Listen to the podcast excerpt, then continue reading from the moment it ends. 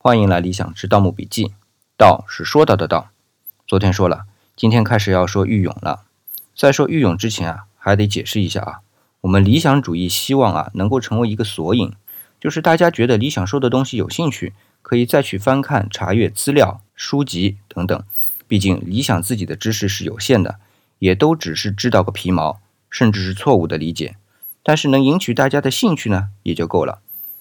那么言归正传啊，说玉俑。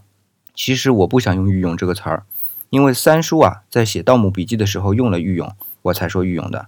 其实我想说，在看《盗墓笔记》这本书的时候，对于玉俑的理解不是电视剧里边的金缕玉衣，而是人形的一整块玉，然后把中间给掏空了，这个空呢还能把整个人给安得进去，就是这么个东西。但其实啊，这个东西啊目前是不存在的。我觉得三叔的真正用意是说，玉俑是金缕玉衣的二点零版本。那么既然是二点零版本，没有实物啊。我就来说一点零版本的金缕玉衣啊，先说明一下，应该这么说，玉衣也叫做玉匣，木匣的匣啊，不只是用金线穿起来的，还有用蚕丝穿起来的玉衣，那么应该叫做丝缕玉衣。那显然蚕丝的级别啊，不如金丝的级别高，对吧？那么具体呢，咱们明天说。